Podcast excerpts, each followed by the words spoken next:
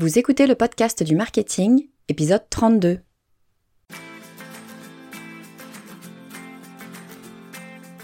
Bonjour et bienvenue. Je suis Estelle Ballot et je suis ravie de vous recevoir sur le podcast du marketing.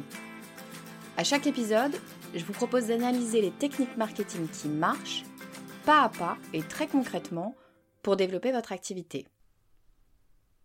J'ai eu un coup de chance. Si j'en suis arrivée là, bah, c'est parce que j'ai eu un coup de chance. Franchement, bah, j'ai rien fait d'exceptionnel. Et puis, euh, bah, on a été sympa avec moi, on m'a filé des coups de main, on m'a présenté des gens. La vérité, bah, c'est que je suis pas à la hauteur. Ces phrases-là, ces pensées, ce sont typiquement ce que disent et pensent les personnes atteintes du syndrome de l'imposteur. Si elles ont réussi, ce n'est pas de leur fait, ce n'est pas grâce à leurs compétences, mais grâce à la chance ou grâce aux autres parce qu'ils les ont aidés. Ou alors c'est tout simplement qu'on s'est trompé en leur accordant autant de crédit. Si vous vous reconnaissez dans ces pensées, si le syndrome de l'imposteur fait partie de votre quotidien, eh bien, vous n'êtes pas seul. 70% des gens ont déjà fait l'expérience de ce syndrome, et pour 20% des gens, c'est-à-dire pour une personne sur cinq, le syndrome de l'imposteur devient invalidant et fait un véritable travail de sape. Alors il y en a un que vous connaissez et qui souffrait du syndrome de l'imposteur, il a dit L'estime exagérée portée vers mon travail me rend très mal à l'aise. Je me sens obligé de me considérer comme un escroc involontaire. Alors cet escroc, pour lequel on aurait trop d'estime, bah c'est Albert Einstein. Ah bah oui, parce que faut savoir que près de trois quarts des personnes à haut potentiel, enfin des surdoués quoi, les trois quarts d'entre eux souffrent de ce syndrome. Donc qui sait, si vous avez tendance à vous dévaloriser, c'est peut-être juste que, bah, que vous êtes un, génie qui s'ignore. Bon, je plaisante, mais le syndrome de l'imposteur, c'est un sujet qui me tient particulièrement à cœur. Euh, d'abord parce que, bah, comme une personne sur cinq, j'ai tendance à être mal à l'aise avec mes réussites. Et puis surtout parce que euh, bah, le syndrome de l'imposteur empêche beaucoup d'entre nous d'avancer, de, de, lancer nos projets et en fait euh, bah, de réussir. Et quand on est entrepreneur, eh bien ça veut dire passer à côté de belles opportunités, voire ne jamais oser créer son entreprise. Alors aujourd'hui, je vous propose mes techniques pour vous débarrasser de ce syndrome, aller de l'avant et profiter de votre plein potentiel. Mais avant de commencer cet épisode, je voudrais juste prendre deux minutes pour remercier Lola Greco, qui a laissé un avis sur iTunes. Elle écrit des podcasts remplis d'informations très utiles aussi bien pour les étudiants que pour les professionnels. Je recommande vivement. Merci à Estelle de nous partager toutes ses connaissances. Alors merci à vous Lola, c'est vraiment le but du podcast, partager des connaissances et vous aider à aller plus loin en marketing. Bon alors le syndrome de l'imposteur, qu'est-ce que c'est exactement? Eh bien, premier point, on va se rassurer tout de suite, malgré le terme de syndrome, bah, c'est pas une maladie. En fait, le nom syndrome de l'imposteur a été proposé par deux femmes psychologues qui ont été les premières à l'étudier vers la fin des années 70. Et d'ailleurs, elles-mêmes regrettent euh, ce terme qui est un peu exagéré et elles préfèrent maintenant parler d'une expérience de l'imposture. Bon, alors c'est bien, on est rassuré, euh, pas de maladie donc, mais une expérience. Bon, personnellement, ben, je suis pas sûre d'être à l'aise avec euh, le terme expérience. Hein. On aurait presque l'impression que c'est un truc agréable qu'on fait le week-end avec des copains, genre euh, tu l'as fait toi l'expérience de l'imposteur, c'était trop bien. Euh, bon, non, ce syndrome de l'imposteur, qu'est-ce que c'est au juste? Eh bien, pour faire simple, c'est le fait de systématiquement douter que nos succès sont dus à nos compétences personnelles. On va avoir tendance à penser qu'on a eu de la chance, ou que les autres ont été sympas avec nous, ou tout simplement qu'ils se trompent sur nos capacités. Bref, on se sent illégitime. Alors on va avoir tendance à se dévaloriser et donc à avoir une mauvaise estime de soi. Et puisqu'on pense qu'on n'a rien fait pour mériter ça, et même que les gens se trompent sur notre compte, eh ben on va avoir du mal à accueillir les compliments. Et en fait, ben on a peur d'être démasqué, on a peur que les autres finissent par se rendre compte que notre succès n'est pas dû à nos compétences, mais bien à un coup de chance. Et du coup, ben on est en permanence dans cette inquiétude, ben que ça nous tombe dessus, qu'on découvre qu'on n'est pas à la hauteur, qu'on est une imposture. Et pour certains, bah, ça va même aller jusqu'à l'auto-sabotage. On n'a tellement pas envie de se retrouver dans cette situation d'avoir peur d'être démasqué qu'on va saboter ses propres projets. Alors comme ça, pas de réussite et pas de réussite, pas de risque d'être démasqué. CQFD, on vient tout simplement de s'empêcher d'avancer toute seule, sans que personne nous dise quoi que ce soit, on vient de se fermer toutes les portes. Alors bien sûr, ça ne veut pas dire que dès qu'on doute de soi, on a le syndrome de l'imposteur. On est d'accord, c'est plutôt une très bonne chose de se remettre en question et de pas penser qu'on est infaillible. Hein. L'idée n'est évidemment pas de tomber dans la surestime de soi avec un orgueil mal placé. Hein.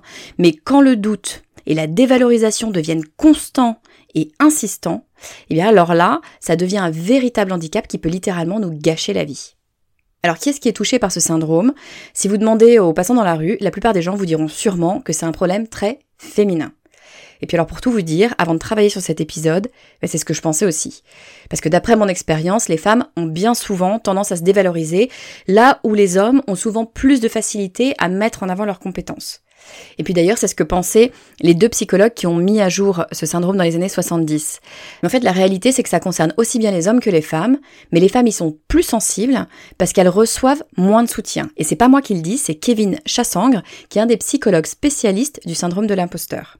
Et il rajoute aussi qu'on est plus susceptible d'être touché par ce syndrome au moment de notre vie où on doit faire ses preuves, comme par exemple euh, bah, l'entrée dans les études supérieures, ou alors quand on change de poste, ou évidemment quand on crée son entreprise.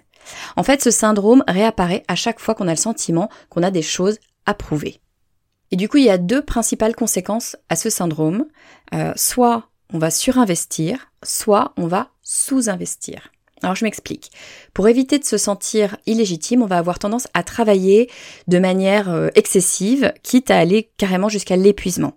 Au final, ben, on se raccrochera au fait que notre réussite est due à l'immense quantité de travail fourni, au lieu tout simplement d'accepter qu'elle est due à nos compétences. Et puis à l'inverse, pour tout simplement éviter d'avoir à gérer le succès et consciemment ou pas, eh ben on va sous-investir. On n'en fera pas trop, ben de sorte qu'on n'aura pas de bons résultats. Comme ça, pas de risque de se faire démasquer et en plus, on y trouvera une nouvelle preuve de notre illégitimité. Donc le syndrome s'auto-alimente. Mais alors pourquoi ce syndrome? D'où est-ce qu'il nous vient? Pourquoi est-ce qu'on se fait ça à nous-mêmes? Alors il y a certainement plusieurs raisons, mais certains pensent que notre société actuelle, ben, elle exacerbe ce syndrome. On le sait, hein, on vit dans une société où tout va très vite et les réseaux sociaux ont tendance à encore accélérer la cadence. Si vous regardez bien, on a souvent l'impression que bah, certains euh, sur les réseaux sociaux ont eu un succès fulgurant. Ils sont sortis de nulle part et puis d'un coup, bah, ce sont des stars d'Internet. Bon alors, comme tout, je vous dirais attention, hein, c'est très souvent juste une impression. Le succès, ça se construit, la montée en visibilité peut être fulgurante, mais en général, avant ça, il y a eu beaucoup, beaucoup de travail. Toujours est-il qu'on a souvent cette impression d'une réussite immédiate. Et puis en plus, on est dans une société d'hyper-compétitivité. Il y a qu'à regarder ce qu'on fait du confinement. Hein. De plus en plus de personnes se disent mal à l'aise avec toutes les injonctions de choses à faire pour réussir son confinement. Hein. Typiquement, ça va être savoir faire son pain, avoir perdu 3 kilos en faisant 50 séries d'abdos par jour, créer une super activité ludo-éducative pour les enfants tout en travaillant. Enfin bref, vous m'avez comprise. Ce qu'il faut garder en tête, c'est que les réseaux sociaux ont créé une nouvelle forme de marketing qu'on appelle le personal content. Alors attention, je suis pas en train de dire que les réseaux sociaux sont mauvais et je dis pas non plus qu'il faut pas travailler son personal content. Au contraire, je pense que c'est une très très bonne façon de faire venir les clients à soi et quand on n'aime pas des marchés comme moi, eh ben c'est probablement la meilleure des stratégies. Oui, sauf que le personal content à outrance, eh ben ça devient une excellente arme de dévalorisation massive. En fait, faire du personal content, c'est construire une vitrine de soi. C'est se montrer sous un certain jour qui nous met en valeur. Donc nécessairement, ben, c'est pas la réalité, parce que la réalité, c'est les réussites, mais c'est aussi les échecs, c'est ses atouts, mais aussi ses travers, et c'est les choses intéressantes et aussi toutes les choses sans intérêt. Donc bien sûr, l'image qu'on va se créer sur les réseaux sociaux ne correspond pas à la réalité. Alors évidemment, ça va être à des degrés euh, divers, mais si vous regardez par exemple Instagram, ben, c'est en aucun cas le reflet de la réalité. Ce sont des images ultra étudiées pour qu'elles reflètent quelque chose de positif. Bref, c'est pas la vraie vie, ou en tout cas, c'est pas toute la vraie vie. Et vu le temps qu'on passe tous les jours sur les réseaux à s'imprégner sans s'en rendre compte du brain content très étudié des autres, ben pas étonnant que ce sentiment de dévalorisation et d'illégitimité se développe.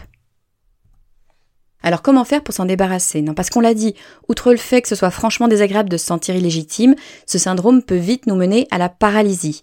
On n'ose plus rien faire, de peur d'avoir à justifier. On a tendance à se renfermer sur nous-mêmes, voire à s'isoler pour ne pas avoir à gérer la critique. Et il peut carrément nous amener à nous auto-saboter, histoire d'éviter toute forme de réussite. Alors clairement, c'est incompatible avec le fait d'être entrepreneur. On va être nombreuses à faire l'expérience régulièrement de ce syndrome, j'en fais totalement partie, mais pour continuer nos activités d'entrepreneur, il va falloir trouver les moyens de s'en débarrasser ou au moins de faire avec. Et ça tombe bien, parce qu'il y a plein de petites choses toutes simples à faire pour se libérer de ce syndrome. Je les ai classés sous trois groupes. Le premier est en rapport avec nos objectifs, le second avec notre rapport aux autres et le troisième avec notre rapport à nous-mêmes. Et puis avant tout ça, le tout premier pas, c'est celui que vous êtes en train de faire là tout de suite en écoutant cet épisode, c'est tout simplement de prendre conscience de l'existence de ce syndrome et du fait que parfois nos réactions peuvent être dictées par ce syndrome. Donc prendre conscience de cette possibilité et l'accepter, c'est un élément essentiel pour pouvoir se libérer de ce syndrome. Alors c'est parti, on commence par nos objectifs. La première chose à faire, c'est de s'assurer que les objectifs qu'on se fixe sont à la fois ambitieux et atteignables. Ambitieux parce que bah, c'est ça le but d'un objectif, c'est d'aller plus loin. Mais atteignable bah, parce que ça n'a tout simplement pas de sens de se fixer un objectif qui ne l'est pas. Ça ne conduit qu'à un sentiment d'échec. Donc on reprend bien tous ces objectifs, court terme comme long terme, et on s'assure qu'ils soient à la fois ambitieux et atteignables. Ensuite, on va réorganiser son plan d'action avec des étapes court terme. En anglais, on appelle ça des baby steps, des pas de bébé. Euh, les baby steps, ça permet de se voir en mouvement, de voir qu'on est dans l'action, qu'on avance. Ça évite en fait de s'épuiser et de se démoraliser avant d'atteindre un gros objectif. Et troisième point, ben on apprend à célébrer ses victoires. Et l'idée ici aussi, c'est de savoir célébrer les petites victoires. Alors ça peut être votre premier client, vos 100 premiers abonnés, votre premier contact de plus de, je sais pas, 1000 euros. À vous de voir, mais en tout cas, il faut les célébrer. Alors ça veut pas nécessairement dire faire une fête de dingue et vider la cave à chaque fois. Hein. Ça peut être juste un petit plaisir si c'est une petite victoire. Franchement, en fait, peu importe.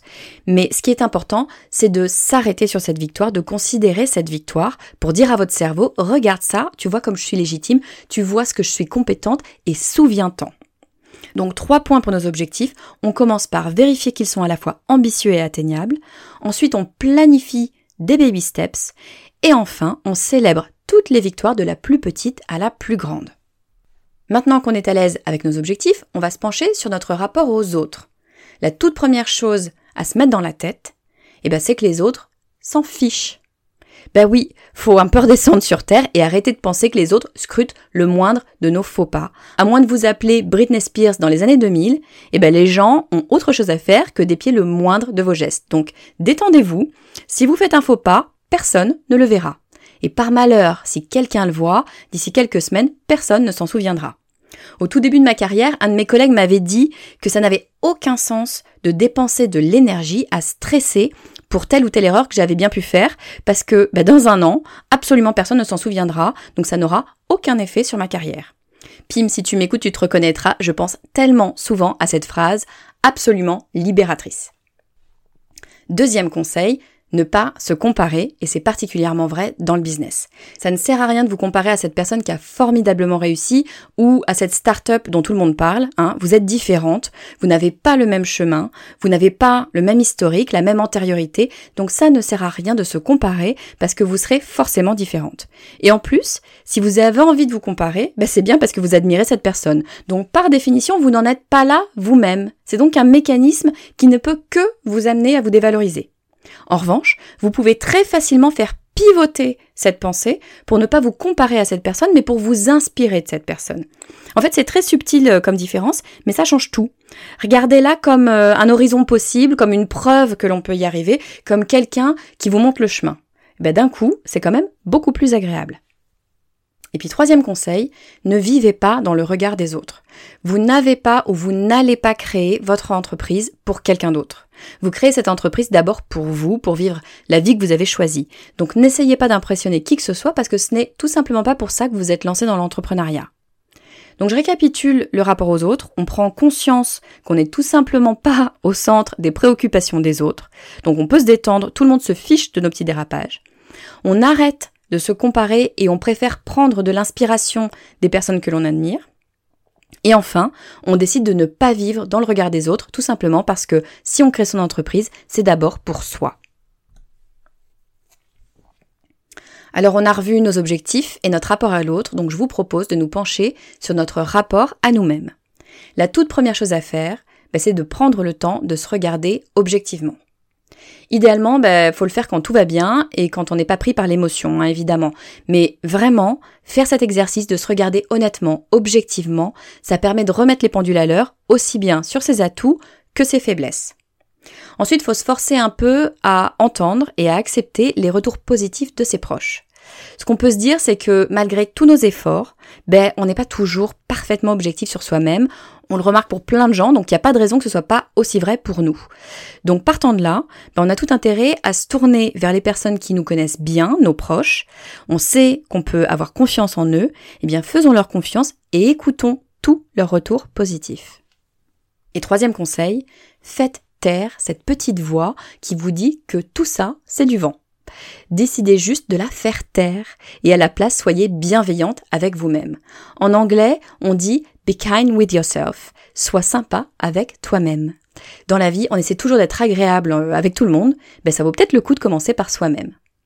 Donc on prend le temps de se regarder objectivement, on fait confiance à ses proches et on entend leurs retours positifs, et enfin on fait taire la petite voix et on est bienveillante avec soi-même.